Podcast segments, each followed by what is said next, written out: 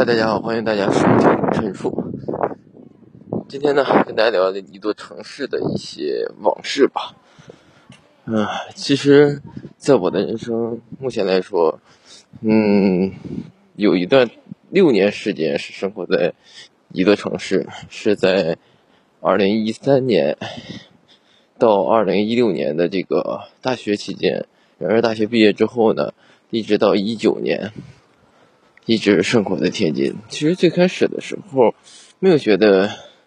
有各方面压力，而且很多和我一样的年轻人也没有考虑过说会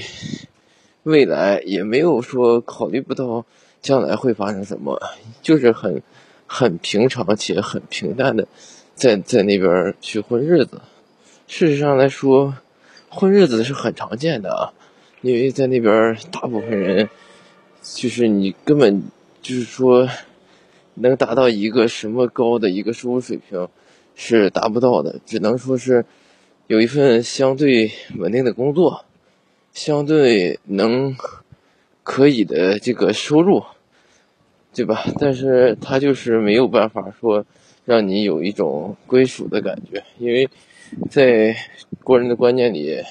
这个。归属的感觉，大部分都是这个房子。首先来讲，天津对于外地人的话，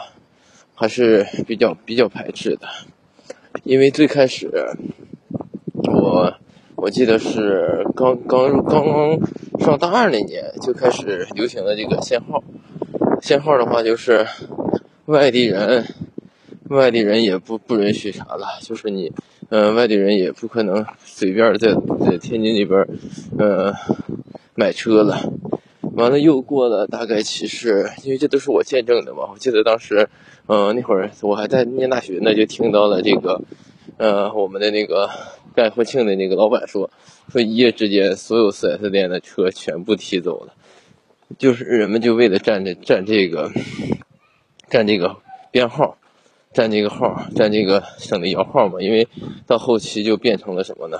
就变成了摇号资格是。嗯，外地人是上满两年社保公积金，完了现在当然是降下来，降到一年了。但那会儿可见那会儿的一个人口聚集、聚集暴、聚集暴暴涨的这个情况下导致的这个社会现象啊，这是我见证的当时的那那段那段时间。然而又过了大概其等我毕业了，毕业后的一八年，不是一八年。一七年、一七、一六还一五年，大概其实有这么一个阶段，天津是什么情况呢？是，好像是房子限购，外地人，外地人没有满这个，呃，两年的社保公积金是没有资格在天津买房的。这个一下就卡住了好多人，因为那会儿是什么情况呢？天津人口也是流入也比较比较多，所以说。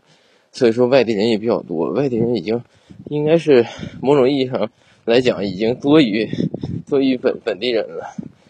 好多人在这生活，有有的这种是专门外出打工去天津周边的工厂，有的就是大学毕业就留在那边了，这种还是比较常见的。嗯，正常来说，现在我们大学同学，我们宿舍吧，我宿舍，嗯，七个七个七个大学同学，现在目前生活在天津的就是三个。因为我退出来了嘛，这是我感到的感感到的这个第二个的这个这个节点。然而就是第三个节点就是就是房价暴涨，房价暴涨是在二零一七年我在天津的时候，那会儿的话，据说二零一七年的十月一，好多人不夸张的说，就是好多人以前有购购买那个自己可能手里的钱是能够买买买。相应的房产付个首付的，然而到十月一过后，就已经变成了这个房产，房产的话就是根本以前有有那个能购买房子的这个钱的人，就是已经涨幅已经不允许你再，就已经涨幅已经你没没有资格再看这个房子了，就是在当时我记着我有一个嗯那个一个一个朋友吧，他是。嗯，开那个卡车的，可能收入一个月六七千，完了想通过自己首付买个小平米的房子，因为他孩子已经很大了，得上学了，所以说那会儿刚交完定金，定金交完之后，还没等还没有等那个啥呢，还没有等那个，呃，办贷办那个贷款呢，结果人人家房主就给退回来了，而且多多退出五万块钱。你想，这是这一件事情就反就反映出当时的这个房价涨幅的这个真实情况，这都是赶上的。第三个赶上的话就是，嗯，车房；第三个的话就是工资。我记得我当时刚当时刚当时那会儿，人们都在抱怨一个什么问题呢？啊，就是天津本地人也在抱怨，就是说，嗯，这房价暴涨，车对吧？房这个房价暴涨，工资不基本工资不见涨。那会儿的基本薪资还是一千八百五，而且我发过这个收入过一千八百五，没有想到，没有想到完了之后到到那个，呃，在一我刚上班，大概一一一六年一六年，那个工资就蹭一下就涨，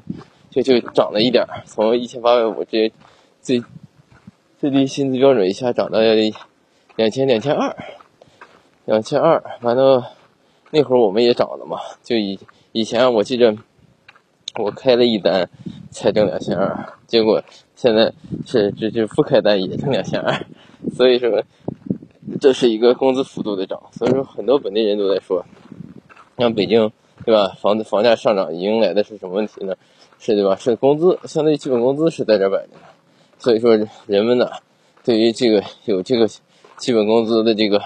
保障，他俩这个和这个房价这个，起码是相对来说，比天津这个距离相对于近的。你这么想，对吧？天津这两千多和几几百万的房产，和北京这四千多几千万的房产，反正这大致差不多。好多人去北京逐梦都是都是很啥，但天津相对来说还还可以。然而这个房价这块儿，呃，据说近这这两年已经。跌回到一七年以前了，那具体的话还是没有太了了解，因为我没有关注。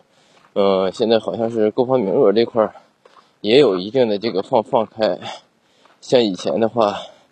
嗯，买个房子动就是周边的房子可能都得一百的一百来万，而且天津最最狠的一个地方就是叫团泊团泊地区，团泊地区那块有几个工厂嘛，主要的这个房价，我那会儿还去看过那房价。现在据说已经腰斩了，这开车得四十多分钟才能到。要你就从市里的话，因为我那会儿在滨江道到那块儿开车，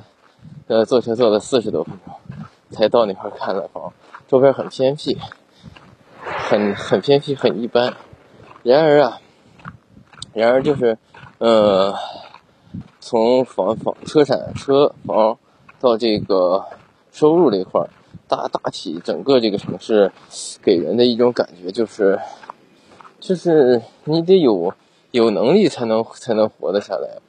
啊，所以说我在这个城市的这个归属感是很低的，因为好多人来说，对于好多人，好多那个大学生毕业的，像我这种直接工作的这种人来说，毕业之后很迷茫，迷茫的点在哪儿呢？就是这个城市，你明明觉得。不是他不欢迎，是你没有能力能能留下来，却还要在这个城市去去闯一闯。明明对吧？你是一二三的这个收入，而且而且你要留下买房是是一万二两万的这种这种比例倍数的这个这这个这个收入，还要拼命的想要想留在这个城市。所以说，我在这个城市的时候，让我很怀念这个城市的是这个生活，就是在这种城市的这种。你看，就就是总有一种这种感觉，哎呀，看着别人买车，哎呀，车你只能买，买车是可以买，但是你只能上外地拍照，外地拍照，你周六周日，这随便走，平时上班点下下班点你还不能，还不能进外环一里，这个很恶心，很恶心。还有一个点就是啥呢？就是，哎，就是无论无论你怎么努力，买房的这个东西，它这个压力很大。像我以前那个经理。我那个门店经理那会儿，贷款一个月还一万多，我现在都想想，这个一万多都觉得这个很那很啥。他们还是在塘沽买的房，而且买的第二第二第二处楼房，就是第二栋楼第二栋楼房。完了之后就是在那个，呃，滨海新区那边买的，嗯，两两口子，完有那个那女的都已经啥了，就是能看得上我那个，就是能看得出来，就是我们那个那个门店经理就是啥的，就已经到什么程度了呢？就是，哎，就是穿的很很很破，完了吃的也很一般。呃，虽然是是个是个官，一个月有一些六七六七千、七八千的工资，可能也达不到每天兢兢业业的给舔领导啊、哈领导。没有想到，完了之后，一家公司这个这个业业务啥，去这个这整个行业不行了。我现在都不敢想，他这个房子，这个是是断断供了还是怎么样了？这是这是我都都不敢想的一一件事。可能每个人都有自己的这个这个活法吧。嗯，然而还有一个问题就是我在天津边，其实我这个社交能力是有限的，就是不是有限，就是不爱社交，所以说导致的就是从天津也没留下太多的这个这个朋友什么的，平时不联系的也多，呃，几乎都是同事、同学、同事、同学，一旦呃毕业之后谁也不联系，同事呢就就同事就就是去离职之后微信能剩下的都很少了，所以说。大伙儿啊，都是都是这样，尤其像我这种这种外地人，就是很迷茫，很迷茫，就是迷茫导致才能才导致的这种躺平啊，这种这种这种现象。因为因为你因为在这种大的挑战面前，你大概率是完不成的。因为咱在电视上看了太多的这种哎呀努力这种鸡鸡鸡鸡汤鸡汤文章，对吧？像大兵的什么一些乱七八糟的记者，乱七八糟就改变自己什么的。但这毕竟是少数励志、少数改变、改变命运的人，大部分人还是还是还是很普通的活着，没有人没有说太太，整个人生也没有说太大的改变，太大的这个这个这个，这是这是这是常态。然而在这个这个啥里，在这个这种这种这种大城生活里，看能看到很多可能对吧？你要是说嗯你自己。嗯，未来什么样？你可以看看你们这个行业里，对吧？你们的主管呢，他的将来的生活什么样？有可能就是你，你有概率会成为成为的这种这种人。所以说，哎，就是，哎，看着他们的这这些八零后在城市生活，可能，对吧？咱推推测一下，对吧？就是，就是做销售也好，做一个文员也好，对吧？你刚毕业。刚毕业开始，一个月可能收过两三千块钱，经过努力，兢兢业业努力，在一家公司做了几年，唉，做了几年之后，对吧？咱说男孩儿，男孩儿可能从同事已经找了一个对象，呃，工资可能收入到四五千、五六千，但这个马上就面临着结婚成家，结婚成家可能也他也是一个外地人，他也可能是一个没有购房指标的人，你俩一起。一起两家合伙在两家合伙在那个呃拼凑凑点首付，在两家就已经掏空了很多钱包，完了付了一个掏凑了一个首付，每个月可能还个三四千的贷款，可能也就六七千的收入，然后买了一辆嗯十万左右的车，对吧？两口子还马上就要迎来一个孩子，对吧？然而自己已经。三十四十多岁了，可能这个到四十岁之后就没有太多的这个逆转、翻盘的这种可能了。这可能就真正是真正意义上的大部分人生活的常态，对吧？按照这种想法的话，按照这种推算的话，可能算是留下来了，就就在这座城市留下来了。可是，一天都不敢放松，因为手停脚停，手里根本没有多余的钱。计划以外的钱，生活压力很大。然而，事实上来说，小城市呢也必未必比这样比这样的生活过得好。所以说，每一种生每一种选择，每一种生活都是都是有相应的代价的。再见。